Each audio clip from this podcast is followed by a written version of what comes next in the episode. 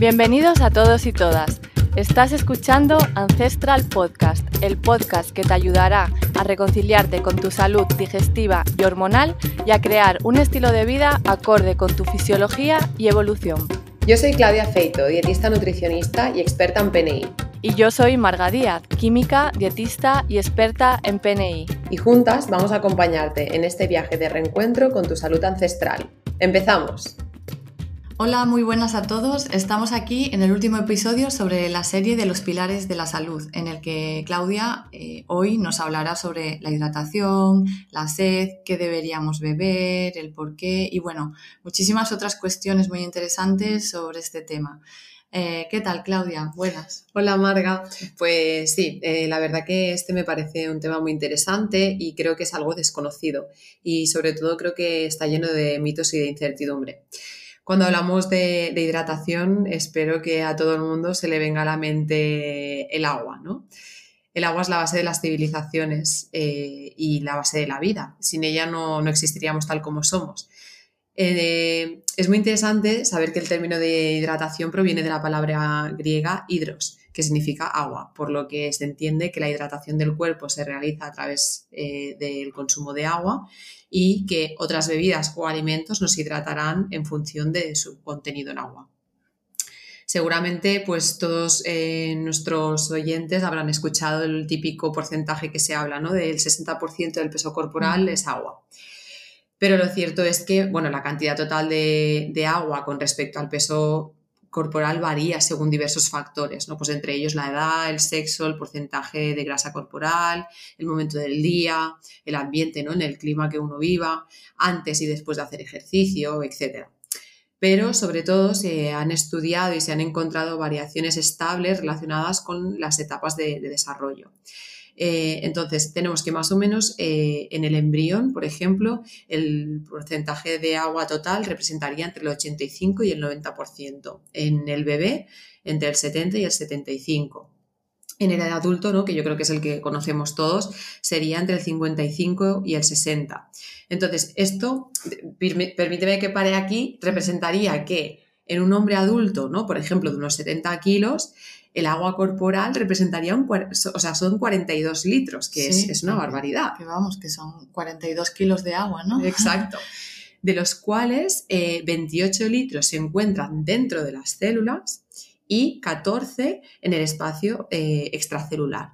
A mí me parecen Sí. O sea, tú imagínate cargar 42 garrafas de, agua, ¿no? 42. que somos mucho, pero agua. Agua. Sí. agua pura.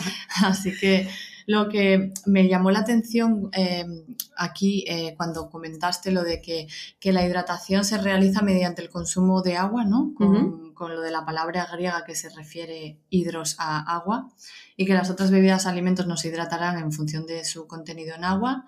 Sí que es verdad también que ahí también tenemos que tener en cuenta de que no solo hay agua y entonces la información de esos alimentos, lo que nos entra en el organismo, no solo es agua. Entonces va a hacer la función de hidratarnos, pero depende qué alimento o qué bebida sea, también va a hacer otras funciones mejores o peores. ¿eh? Exacto. O sea, hay alimentos que nos hidratan y hay alimentos que nos deshidratan o, que, o que van a hacer que, que estemos peor hablaremos más adelante, que creo que también es. Porque esto creo que tenemos que matizar la diferencia entre agua y otra serie de bebidas, por ejemplo. Es, nada, por eso, es que bueno, me vino ahora a la mente esto.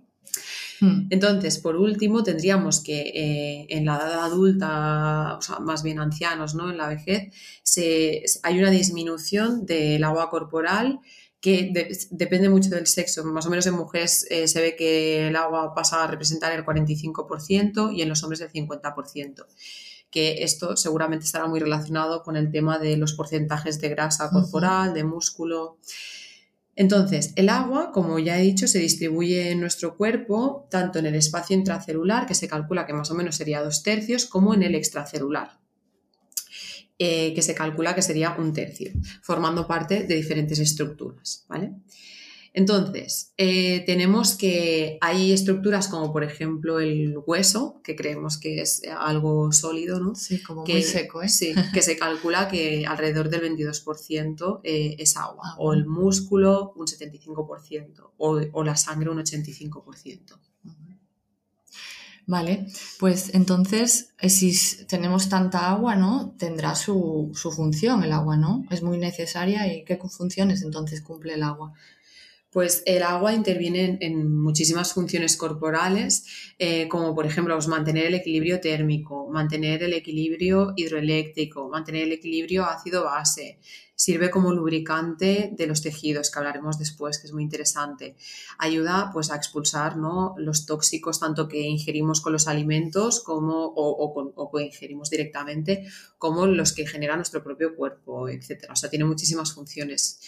Eh, para que las personas se hagan una idea de, lo necesaria que es el agua ¿no? y hasta dónde llega la necesidad de consumirla, se, estima, ¿vale? Se, ha calculado que una persona sedentaria, es decir, que no se mueve excesivamente en normopeso, en un ambiente cálido, es decir, que no hay muchos, muchos estresores no, hay un, ambiente extremo de mucho calor o mucho frío, ¿no? que no, haya mucho gasto se calcula que podría aguantar sin beber ni, agua ni ningún tipo de líquido eh, unos 3-5 días. O sea, ahí moriríamos.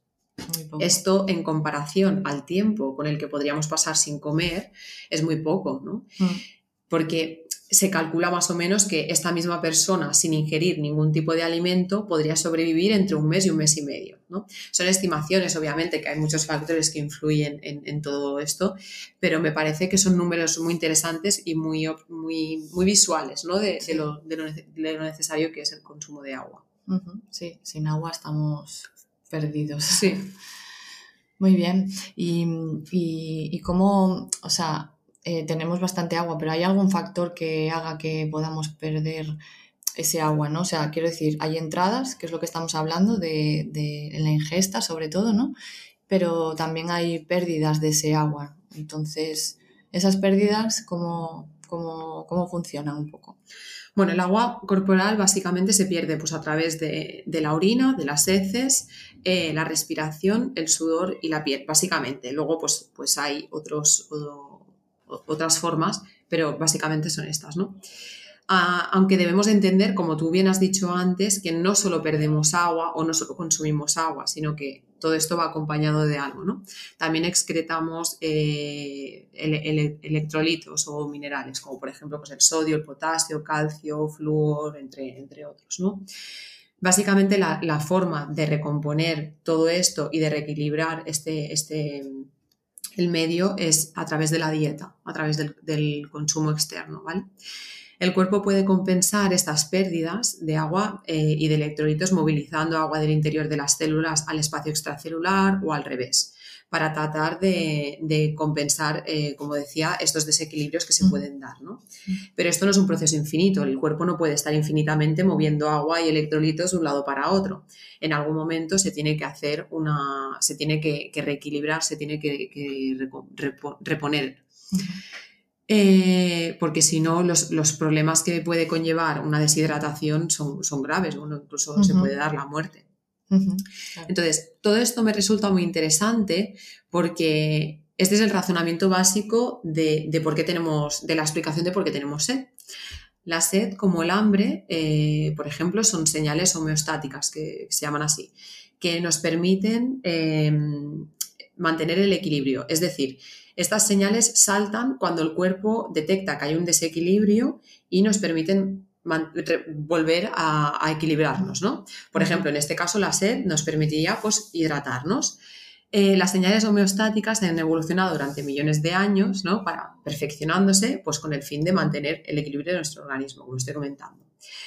Y entonces, a mí lo que me resulta muy gracioso es que ahora venimos ¿no? con estas tendencias eh, nuevas y soltamos frases como, por ejemplo, que si llegas a tener sed es porque ya estás deshidratado y ya vas tarde y que tienes que ir bebiendo agua durante todo el día.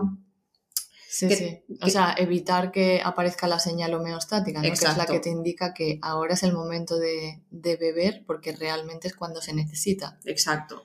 También sucede con el hambre, ¿no?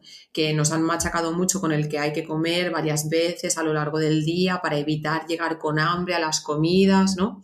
Entonces, yo en consulta hago un símil que a mis pacientes les resulta muy gracioso, pero es que ciertamente es así, que es que si yo ahora mismo te digo, mira, Marga, eh, me parece interesante que cada 10 minutos vayas al baño o cada 20 por, para evitar que te orines encima.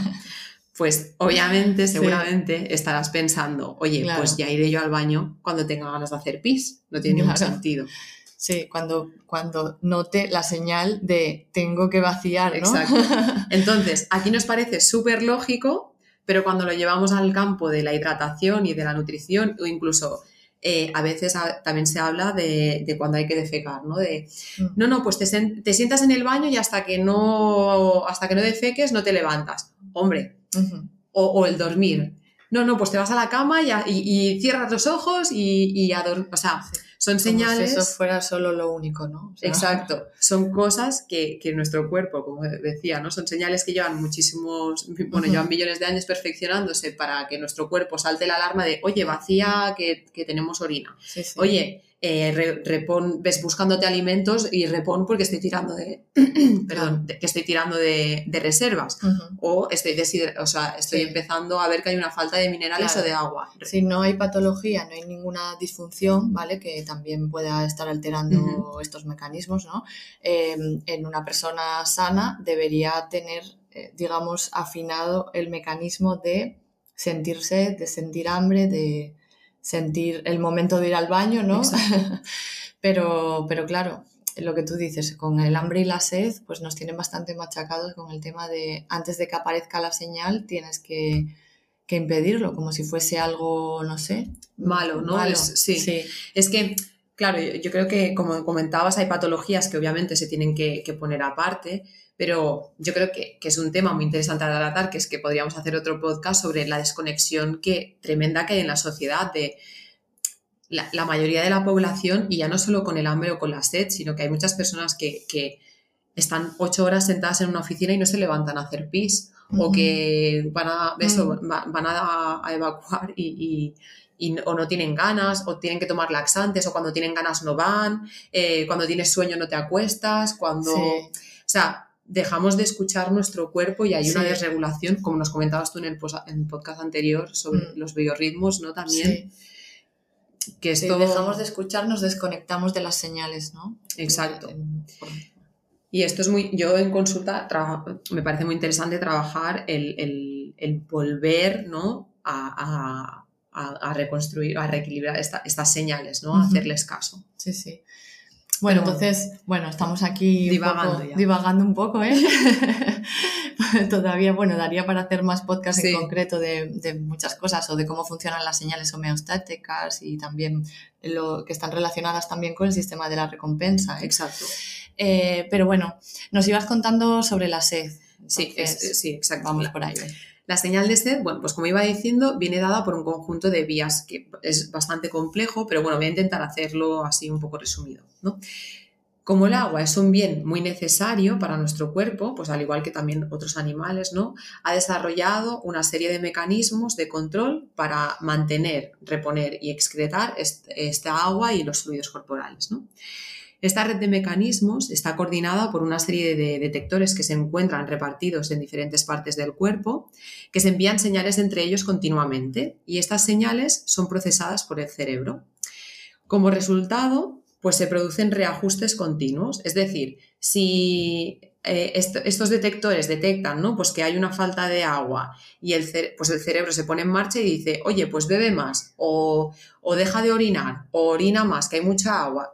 Y se va coordinando toda, toda, se va coordinando toda la respuesta para mantener este equilibrio. Entonces, permíteme que profundice un poquito más porque me parece muy interesante indagar en este tema porque realmente nos encontramos en consulta con, con muchos de estos síntomas que cuando les cuentas a las personas que es porque están deshidratados, mm, como que les descoloca mucho. Hmm. Eh, como he explicado, ¿no? pues el agua se reparte en, el espacio eh, intracelular y extracelular. Pues bien, esto no es algo estático, es decir, el agua no está de forma estática, como os he comentado antes en los porcentajes, sino que también se va movilizando, todo, todo, es, todo es, va fluyendo ¿no? Hmm. entre las diferentes estructuras. Y esto es un proceso que se denomina osmosis. Entonces, cuando hay una excreción de líquido, la concentración de agua en el espacio extracelular disminuye. por lo que la concentración de los iones será mayor. Mm, se concentra. Menos líquido, la concentración de iones es la misma, por lo tanto, está más concentrado los iones. Exacto. Entonces, ¿esto qué provoca? Que las células dejen ir el agua que tienen en su interior hacia el espacio extracelular con tal de equilibrar, ¿no? De mm. volver a, desconcentrar estos, estos iones que están tan concentrados. Sí, de compensar un poco la concentración. Exacto. Entonces, eh, como resultado, las células lo que harán es encogerse. Y esto, los sensores que comentaba que había en el cuerpo, ¿no? enviarán la señal al cerebro y entonces este, mediante la, liberación de hormona antidiurética, entre, muchos otros, eh, entre muchas otras vías, dirá, hey, activa la señal de sed y vamos a dejar de, excretar líquido porque estoy deshidratado. si no, nos vamos a deshidratar más. Exacto. Entonces, esto sería el primer mecanismo por el cual podemos tener sed. Pero también se puede tener sed por el caso contrario, que es cuando hay mucha agua en el espacio extracelular, pero hay poco sodio. Porque el sodio es el mineral más importante a nivel de, extracelular. Entonces, cuando se detecta que hay poco sodio y que este está muy diluido en, demasiada agua, lo que sucede es que el, cerebro activa la, bueno, eh, se, orquesta un mecanismo por el cual se activa eh, la, la, liberación de la hormona angiotensina 2, que generará vasoconstricción, generará sensación de sed y se induce la liberación de aldosterona que promueve el apetito por sal y la retención de sodio en los riñones. Entonces, en este caso lo que pasará es que como hay mucha agua en el espacio extracelular y el sodio está muy diluido, esta agua se introducirá dentro de las células inflama bueno, hinchándolas. Para volver a compensar otra vez la concentración, entonces pasa de ahí a las células. Exacto. Entonces, se hinchan. Exacto. Entonces, cuando es, esta situación se denomina hiponatremia, cuando hay poco sodio y está muy, muy disuelto, ¿vale? Sí, normalmente la hiponatremia sería muy leve y enseguida se compensa, Exacto, porque claro, hiponatremias severas son muy complicadas, o sea, se pueden causar hasta la muerte. Sí, sí, sí. Entonces, claro, los casos que estamos hablando aquí son casos leves, pero como bien dices tú, una hiponatremia puede, puede, ser causa de muerte. Hmm. Entonces, en un mundo ideal, ¿no? En el que uno tiene sed, pues beberíamos agua mineral natural rica en minerales, que nos rehidrataría, restablecería el equilibrio y todo, pues maravilloso y perfecto, hmm. y aquí cada uno para su casa. Pero eh, el mundo no es así. Entonces, hay personas que cuando tienen sed, pues no beben agua y beben cualquier otra ah. cosa. Zumo, refrescos, eh, alcohol, eh, bueno, lo que sea. que tienen su agua, pero también tienen sus otras cosillas.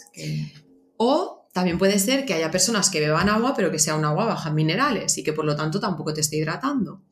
Incluso también hay personas que confunden la señal de sed con la señal de hambre y entonces comen cuando, ah. cuando tienen esta sensación o personas que totalmente han perdido la señal de sed, que esto es muy mm. curioso. Y entonces aquí pues se arma. Yo me encuentro muchísimo con eso de que han perdido la señal de la sed. que no beben en todo el día, que dicen, no, yo me tengo que obligar a beber. O sea, no solo que no se acuerdan, sino que cuando les viene el recuerdo dice, ostras, pues no es que tenga sed ahora y diga, va, pues voy a aprovechar. No, no, es que lo beben como obligados, o sea, no tienen eh, se pierde. es muy curioso. Entonces, cuando, cuando esto pasa, ¿no? Que, se forma este lío de que no nos estamos rehidratando, no estamos hidratándonos bien, encontramos que puede aparecer una serie de sintomatología muy diversa que hay personas que quizás no saben ni de dónde viene, ¿no? Por ejemplo, la retención de líquidos, los edemas, la inflamación, o sea, hinchazón, eh, dolores de cabeza, que esto me lo encuentro mucho, mm. mareos, eh, aumento de la tensión, ¿no? hipertensión, también calambres, y bueno, ya, ya, iremos contando a lo largo del podcast. Entonces, lo natural debería, debería de ser transitar ligeramente entre estos dos estados, ¿no? Es decir, pues hago mucho ejercicio, ¿no? O hago ejercicio y sudo mucho y entonces bebo una gran cantidad de agua mineral. mientras sed y bebo agua. Exacto. Y vas compensando. Y entonces me equilibro. Pero ¿qué pasa? Me lo invento. Ahora es para poner ejemplos. Pues bebo demasiada agua y entonces el cerebro dice, uy, hay demasiada agua, pues ahora orino y ya está. Y aquí tenemos el equilibrio. Esto sería lo natural. Pero los problemas suelen venir por una falta repetida de una correcta hidratación, ¿no? Cuando se, cuando se va teniendo malos hábitos de vida, se va, pues lo que hemos comentado, no se bebe agua, se beben otros, otros, otros líquidos. Yo ahí me encuentro a veces también el punto contrario, es decir, o sea, el punto de, de bebo, pero bebo infusiones, estoy todo el día bebiendo infusiones y luego al final pues estás todo el día yendo al baño porque tu cuerpo está todo el rato intentando volver a la homeostasis porque estás diluyendo a nivel mineral, ¿no? y, eso no es bueno tampoco, así que, ah, tenemos como por ejemplo el beber infusiones como súper bueno, pero yo veo que hay personas que se exceden en ese sentido muchísimo. Claro, es que, bueno, luego hablaremos, ¿no? De, de por qué se pierde la sensación de sed y esto es, esta es una de las razones, de porque como, no, como estamos todo el día bebiendo, al final se pierde la, señal. Bueno, la señal de sed por, de agua, ¿no? Exacto. Ya, ya, ya te entiendo. Pues, mm. Entonces, como hablábamos antes, em, unos malos hábitos de vida, podríamos decir, también, también contribuyen a que estemos deshidratados. No necesariamente es que no bebamos agua, sino que, por ejemplo, pues una dieta rica en procesados, el no moverse, el consumo, por ejemplo, de ciertos fármacos, ¿no? el beber alcohol, el fumar, no descansar, mucho estrés.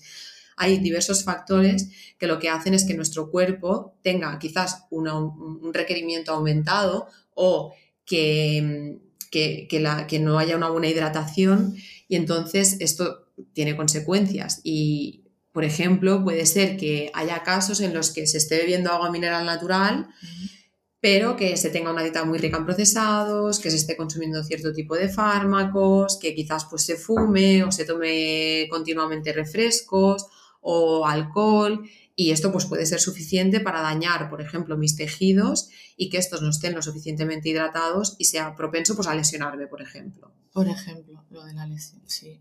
Pero, bueno, ¿qué, qué mecanismo puede ser este? O sea, el, que el agua esté, la falta de agua esté relacionada con la lesión, ¿cómo, puede ser esto? Esto yo creo que es una, una de las cosas ¿no? que, choca a, a muchas personas y es que el agua sí que tiene mucha, la hidratación tiene mucho que ver con, la calidad de los tejidos ¿no? y, por lo tanto con las lesiones. Eh, la matriz extracelular, es decir, todo lo que se encuentra fuera de la célula, ¿no? está compuesta por un componente fibroso y un componente no fibroso. Este componente no fibroso se llama sustancia fundamental. Esta sustancia eh, podríamos decir que es pues, el gel lubricante de los tejidos. Y pues bueno, como ya nos podemos imaginar a estas alturas del podcast, ¿no? Seguramente, pues el agua juega un papel fundamental. Entonces. función lubricante. Exacto. Hace que tenga la textura ideal para que los tejidos estén lubricados y estén bien. Vale, y para que el componente este que dices fibroso, que son sobre todo fibras de colágeno, elastina, eh, vayan bien sobre la sustancia esta, ¿no? Sobre el gel. Exacto, que se deslice muy bien. Exacto. E, entonces, el tejido tiene una buena calidad, es elástico, el o sea, tiene un buen tono, está, todo bien, ¿no? Entonces, cuando no hay agua o hay un exceso de ácido, ¿no? Por ejemplo, eh, se acidifica el medio em, por el consumo de ciertos alimentos o por alcohol o por refrescos. Eh, también cuando hay mucho estrés o como comentaba antes, ¿no? No hay suficiente descanso, se realiza continuamente ejercicio súper extenuante, entre muchos otros factores, ¿no? El cuerpo no le da tiempo a eliminar de forma, de forma eficiente ¿no? este exceso de ácido y lo que hace es introducir los protones dentro del ácido que, que, acidifican el medio en el tejido, en vez en esta sustancia fundamental en vez del agua. Como no hay suficiente agua pero hay protones para aburrir. Exacto. Pues eh, hacen como, se ponen en, la, en sustitución del agua, ¿no? Exacto. Y entonces aquí, ¿qué pasa? Pues, pues nos podemos imaginar lo que pasa, ¿no? Que deja de estar lubricado lo suficiente de forma óptima, ¿no? Y deja de ser tan elástico, deja de tener tan buen tono, y entonces a la mínima que haces un movimiento que no toca o que te mueves de cierta manera o yo que sé, haces cierto ejercicio, pues se puede dañar más fácilmente el tejido y ser más propenso a, hacer, a, tener una lesión. O lesionarse. Ah. Entonces, eh, cuando estamos deshidratados, aparte de esto que comentas de la mayor propensión a, lesionarse, eh, ¿qué consecuencias también tiene perder agua y no recuperarla? Para, empezar, eh, si te parece bien, defino lo que es la deshidratación. O sea, al final, la deshidratación es básicamente el desbalance que ocurre entre mm, cuando perdemos mm, agua o minerales mm, de forma más eh, elevada de lo que reponemos, ¿no? Entonces, esto se llama balance hídrico negativo. Podríamos decir que existen pues, tres tipos de deshidratación. La isotónica, que es la que hemos dicho que sería la, más natural, ¿no? que es perder más o menos la misma cantidad de agua que de electrolitos. La deshidratación hipertónica, que esta es donde se pierde más agua que electrolitos. Entonces aquí sería beneficioso pues, beber agua mineral natural, aumentar el consumo de agua. Y después la deshidratación hipotónica, que aquí es cuando perdemos más electrolitos que agua. Por lo tanto, aquí sería interesante quizás eh, reponer con bebidas hipertónicas. Eh, luego hablaremos también un poco de ellas. También podríamos clasificar la deshidratación por, por, gravedad. ¿no? Una deshidratación leve se calcula que más o menos es una pérdida de hasta el 2% de agua. Y esto pues, podría presentarse, eh, esto, bueno, altera la termorregulación y el volumen plasmático, pues puede causar dolor de cabeza, estar destemplado, fatiga, debilidad, mareos, incluso somnolencia. Sí, eso es lo que normalmente vemos en consulta lo más. Personas que te dicen, jo, es que me cuesta concentrarme, estoy muy fatigado, me levanto débil, ¿no? Me cuesta tirar. O dolor de cabeza y se está tomando paracetamol. Exacto. Es que a veces se entra en un círculo que es eso, ¿no? Me duele la cabeza, no entiendo el por qué me duele, me tomo paracetamol o me tomo cualquier otro fármaco y entras en un círculo que, realmente lo único que necesitabas era estar hidratado. Luego, la deshidratación moderada, pues se calcula que más o menos es una reducción de hasta el 7% aproximadamente que puede cursar pues, con la boca seca, pulso aumentado, la hipertensión, que esto también es un tema muy interesante. Personas hipertensas que a lo mejor lo único que tienen es que beber agua, que es muy fuerte, pero bueno. La piel eh, pues puede estar poco elástica, está, está seca, ¿no? Eh, la sensación de pesadez, no se orina o se orina muy poco. Eh, incluso en, en, este estadio podría haber alteraciones de, mentales, ¿no? En plan de alucinaciones como lo que vemos en las películas cuando están en medio del desierto y de repente ven ahí un oasis con agua y llegan y no hay nada, ¿no? Espejismos. Exacto. Y después estaría la deshidratación grave, que se calcula que es una pérdida hasta el 10% más o menos, y valores igual a 10 o incluso menores, pues pueden ser causa de muerte.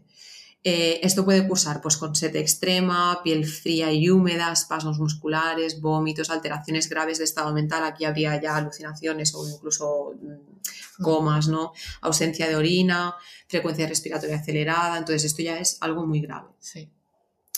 Eh, algo que me parece muy interesante de comentar es que se calcula que estimamos más o menos el 50% de la energía, o sea, el gasto energético total el 50%, la mitad de nuestro gasto energético va destinado al mantener el equilibrio este del que hablamos, ¿no? de líquido minerales. Entonces, imaginaros que en muchos casos lo que está pasando es que hay este desequilibrio continuo, que el cuerpo está intentando equilibrarlo como puede. Pues hago minerales de aquí, eh, muevo agua de aquí allá. Entonces, se, calcula que el, que, el, gasto energético puede elevarse hasta el 70%. Cuando el desequilibrio es o sea, no es fisiológico. Continuo. Quiero decir, que no es, no es que estoy bebiendo agua, o sea, estoy atendiendo, si yo atiendo a las señales y a todo, es fisiológico y puede gastar el 50%. Exacto. Pero claro, si yo le meto, tengo sed, pero no le meto agua, le meto refresco, eh, luego encima a lo mejor pues me pongo a hacer deporte extenuante y no recupero en el, en el momento que tengo que recuperar y cosas así, pues claro, tiene que hacer más malabarismos para mantener ese equilibrio y puede gastar hasta un 70% de nuestra energía. Claro. Entonces eso, eso como, como o sea, es que, claro, eso tiene un problema muy grave y es que cuando yo estoy destinando el 70% de energía a hacer una cosa, estoy quitando energía de otros sitios. O sea, al final... Es que el 20% ese te, pues, lo restas a otras funciones corporales. Exacto, entonces tiene que haber un balance, ¿no? Y entonces pues lo quitamos de otras funciones. Y de aquí pueden venir muchos de los síntomas que hablábamos antes, ¿no? Eh, pues fatiga, mala calidad del tejido, me puedo hacer daño, eh, desequilibrios en la glándula tiroidea, calambres, dolores musculares y, bueno, se puede liar, pues, eh, unas crónicas me viene a la cabeza, fibromialgias y cosas así. Por supuesto, sí, sí. que sí que es verdad que obviamente hay muchos otros factores pero que puede ser un componente importante. Sí, pérdida de la eficiencia de inmunitaria, por ejemplo. Más sí, le estoy restando energía. y cosas así, porque y luego, claro, si, imagínate si coges algo, algún patógeno en esos momentos que encima tienes que destinar energía al sistema inmune más lo otro, acabas en la, en la cama tirado. Claro, y esto me viene a la cabeza, ¿no? De personas que te dicen, es que no digiero bien y piensas, pero ¿cómo vas a digerir bien? Ya. Si es que el cuerpo no tiene energía para hacer una digestión. Claro. O sea, me refiero que, claro, esto no, no es solo lo que pasa de inmediato, ¿no? Que es que me deshidrato, sino todas las consecuencias que hay detrás. Entonces, hay que tener en cuenta que hay situaciones, que yo creo que esto es muy importante, que nos van a aumentar los requerimientos de, la ingesta de líquidos y, pues, por, lo tanto, te predisponen a padecer una, deshidratación, como por ejemplo, pues ahora en verano, ¿no? Si hace más calor, pues obviamente tienes más tendencia a deshidratarte. Si te quemas con el sol o si hay quemaduras, ¿no? de, de la piel. Si se sufre alguna enfermedad gastrointestinal, como por ejemplo, pues diarreas o vómitos, ahí estamos perdiendo mucho líquido. Durante el embarazo y la lactancia también hay requerimientos pues, superiores.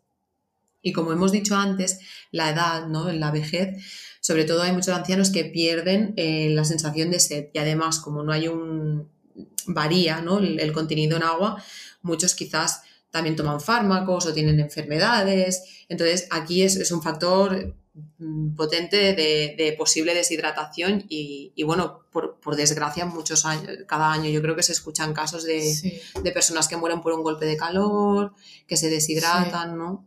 claro, en verano se suma el factor calor y entonces pues se pone todo a disposición. Entonces, pues todos estos factores se deberían de tener en cuenta y pues aumentar el consumo de líquido para evitar sufrir una deshidratación grave, como hemos comentado.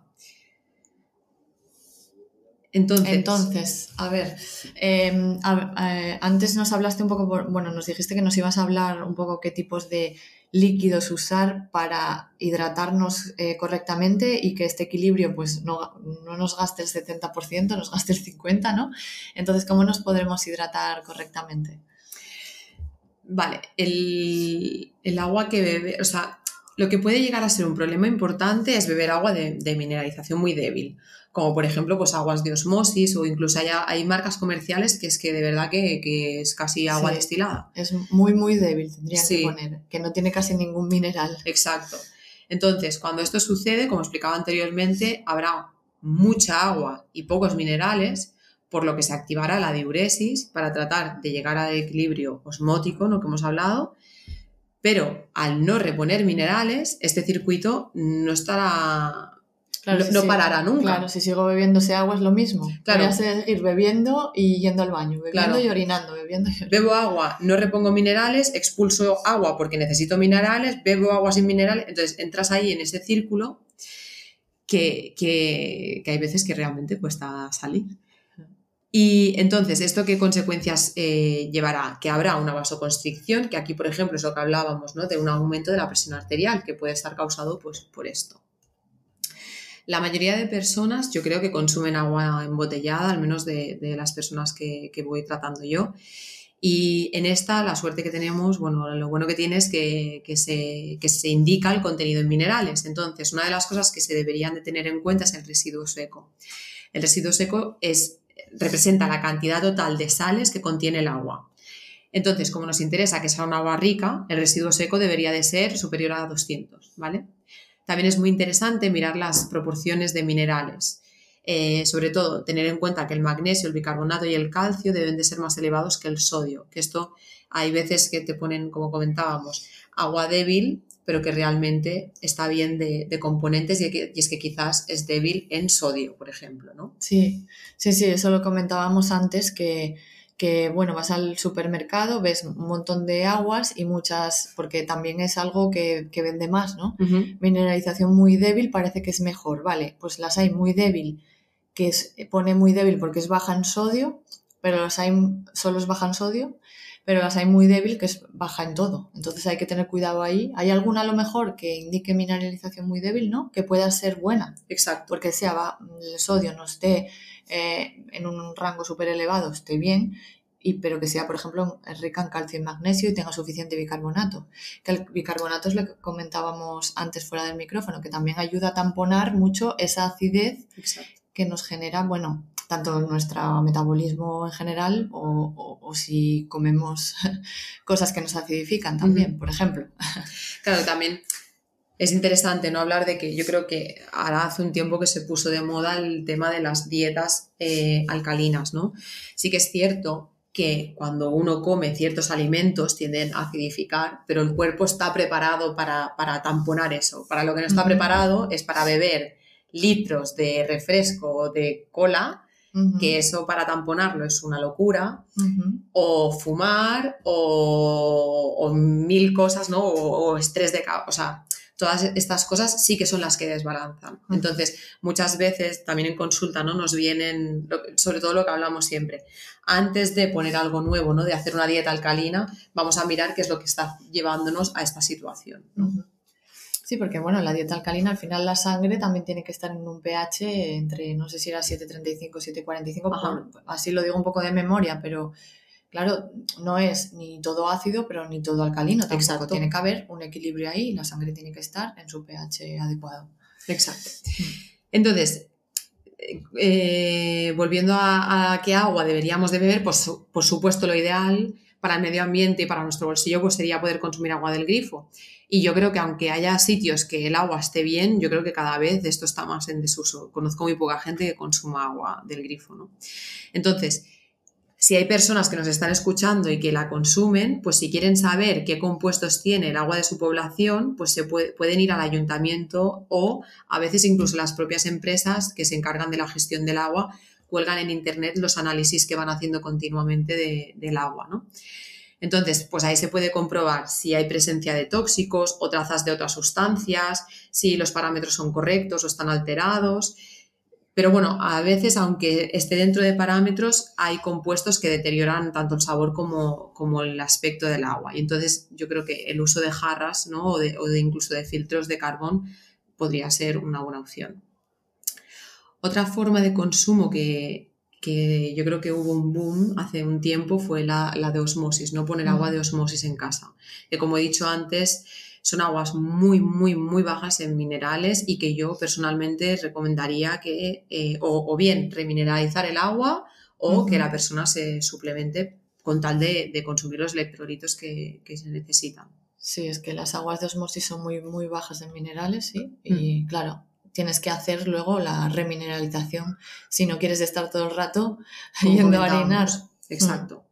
Entonces, es importante tener en cuenta que no solo nos hidrata el agua que bebemos, la dieta también puede representar una gran, un gran aporte de líquido, ¿no? como comentábamos antes. Y eh, también se pueden eh, beber o consumir bebidas eh, basadas en agua. Yo por esto, o sea, yo no soy muy fan de, de, las cantidades recomendadas para la población, ¿no? Yo decirle a todo el mundo que tiene que beber un litro o dos de agua, bueno, pues pues al final es que depende de muchas cosas, depende de la estación del año, del clima, del ambiente, de, la dieta. del ejercicio físico que exacto, Es que del día, es que eh, yo no sé si a ti te pasa, pero yo, por ejemplo, aquí ahora que en verano hace más calor, pues tengo más sed, por mucho que consuma más sandía o más melón o que, mm. tomes alimentos que, son, que tienen más, más contenido en agua, yo tengo más sensación de sed que quizás en invierno, que tienes frío, no no gastas tanto, ¿no? Sí, sí, sí, eh, claro. Es que depende de la estación del año, también eso influye muchísimo. Entonces, bueno, eh, tener claro eso, que, depende de muchas cosas y que tampoco tenemos por qué enfrascarnos en el tengo que consumir sí o sí al día tanto porque si no voy a estar mal o es lo que hablábamos antes de volver un poco a escuchar al cuerpo. Oye, tengo sed, pues bebe. De revisar a ver si vas al baño mucho, si pues, esa orina, creo que nos vas a hablar un poco más adelante, si esa orina es más oscura, más clara, o sea, ir un poco ajustando un poco más en base a, lo que tú estás viendo. dices, ostras, pues hoy no fui, fui dos veces solo a orinar, pues entonces decir, ostras, pues igual es que necesito beber un poco más agua, porque dos veces no es mucho. Pero si vas 15, pues, pues a lo mejor te estás pasando. Claro y a lo mejor estás mm, tomando ese día la recomendación generalizada de la población, pero... Exacto. O sea, al final una muy buena forma de, saber si estamos hidratados o no es, primero que todo, invitamos a los oyentes a que se escuchen ¿no? y, a que se observen, como comentabas. Entonces, seguramente si estamos orinando la misma cantidad de agua que estamos bebiendo y, y además es, de forma inmediata, ¿no? Ahí seguramente es que no nos estamos hidratando. También esto suele ir acompañado del color de la orina clara, o sea, es, como agua, ¿no? Pues aquí yo creo que sería interesante el valorar de o, cambiar el agua o eh, consumir un producto isotónico, por ejemplo. Perdón, un, hipertónico. Sí, o sea, uno que esté más cargado de, minerales. Algo que esté cargado de minerales que me ayude a, a, estar, eliminando. Exacto. es que esto de la eliminación es un poco liado, ¿eh? Sí, sí, isotónico, hipertónico. Que, sí, sí. que nos estemos enterando todos porque al final es, es un poco lío lo de si tengo falta de esto, entonces es hipertónico, si tengo no sé qué es hipotónico. Pero al final es eso, ¿no? Si estoy orinando mucho, la orina es clara, eh, orino eh, de forma casi inmediata cuando bebo. Aquí voy a necesitar minerales. Entonces, si por el contrario mi orina es muy oscura, orino pocas veces, eh, o sea, como que es muy concentrada, aquí lo que voy a necesitar es consumir más agua. Entonces, em, el color de la orina creo que, es una forma muy fácil, ¿no? Y, lo que comentabas tú de, sobre todo observar cuántas veces orinamos, que mucha gente no tiene ni idea de, cuántas veces. Sí, es una pregunta muy que cuando a veces la haces eh, se queda, eh, ¿eh? ¿Perdona? Sí. Ostras, es que es difícil, sí, la verdad es que, a ver, no prestas atención. En plan, bueno, hacer las, las deposiciones, sí, porque lo tienes un poco más, no sé, pero lo de la orinar es, es, difícil encontrar a alguien que te diga, pues ando entre tal. Hay que pensarlo bastante, ¿eh? decir, bueno, pues por la mañana, no sé qué, suelo ir, cuando estoy en el trabajo, suelo ir una vez. Y entonces empiezas a contar, pero bueno, que sí, es, no lo sabemos, no lo sabemos. No, no, no, se suele, no es algo que se suela observar. Entonces, eh, por ejemplo, también si somos propensos a tener retención de líquidos, enemas, ¿no? En, lo que un enema es si apretamos, ¿no? Que se queda el dedo marcado ahí, que hay una retención de líquido, o sea, una retención de agua en el espacio extracelular. Esto, por ejemplo, pues eh, puede estar dado por muchos factores, pero si esto va acompañado pues, de una orina oscura, orinas poco, o te has dado cuenta ahora de que bebes un agua de, mineralización muy débil, o no bebes directamente, posiblemente pues mejores muchísimo aumentando el consumo de agua, ¿no? otra forma de saber si estamos hidratados. Por el contrario, luego está la hinchazón, que no sería edema, ¿no? Y esta puede venir por falta de sodio, por lo que sería interesante valorar eh, tomar un hipertónico o como comentábamos antes también pues aumentar el consumo de, alimentos salados, por ejemplo. Sí.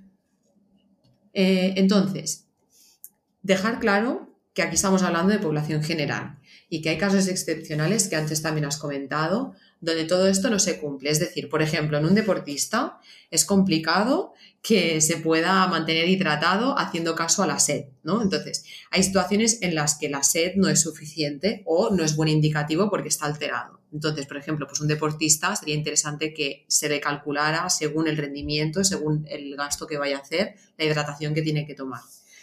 También hay afecciones, ¿no? Hay, hay enfermedades que pueden alterar la sed, como la diabetes o una enfermedad renal, y en estos casos también se tiene que, yo creo, monitorizar y controlar cuáles son las necesidades y no beber. Y no es, que no, no es que no se tenga que hacer caso de la sed, sino que quizás no, no nos va a ser un buen indicador.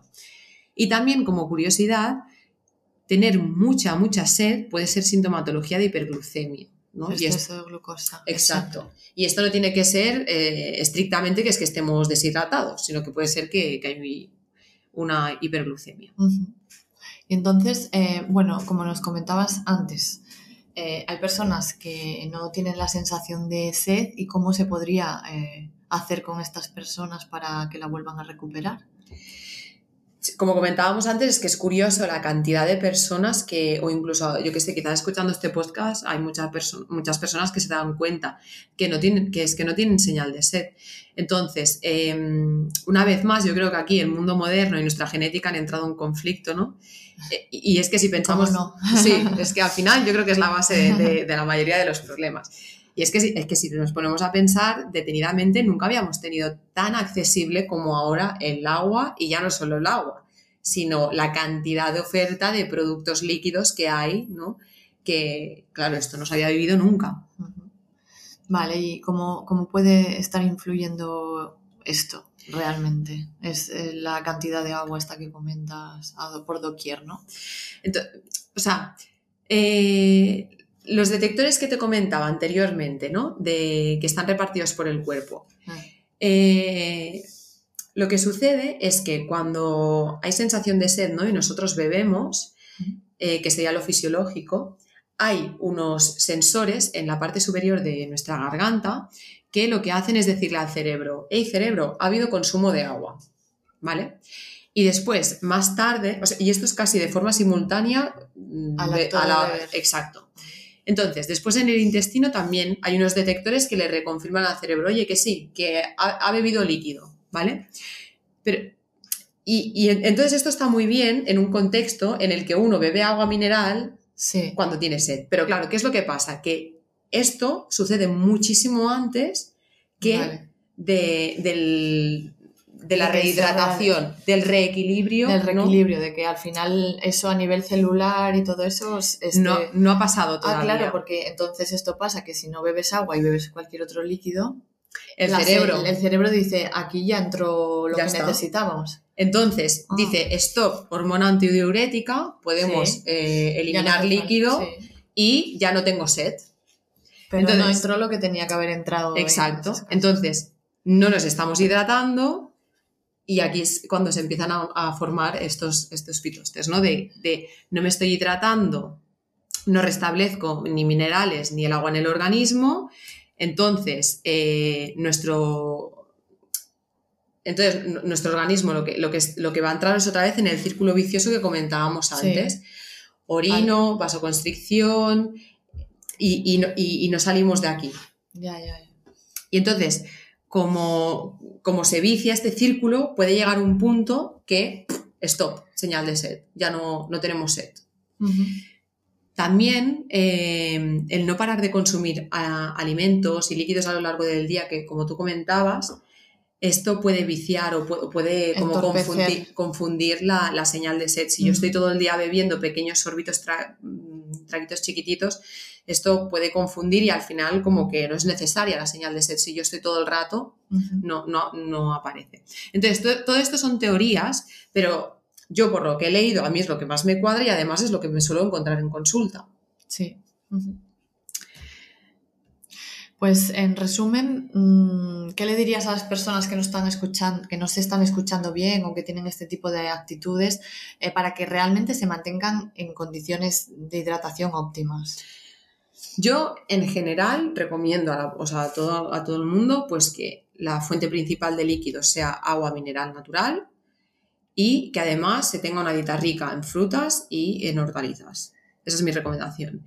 También se puede consumir ah, agua de otras formas, pero también sin pasarnos, ¿no? Como lo que hablabas tú antes. Se puede consumir caldo, que el caldo de huesos, por ejemplo, es muy rico en minerales.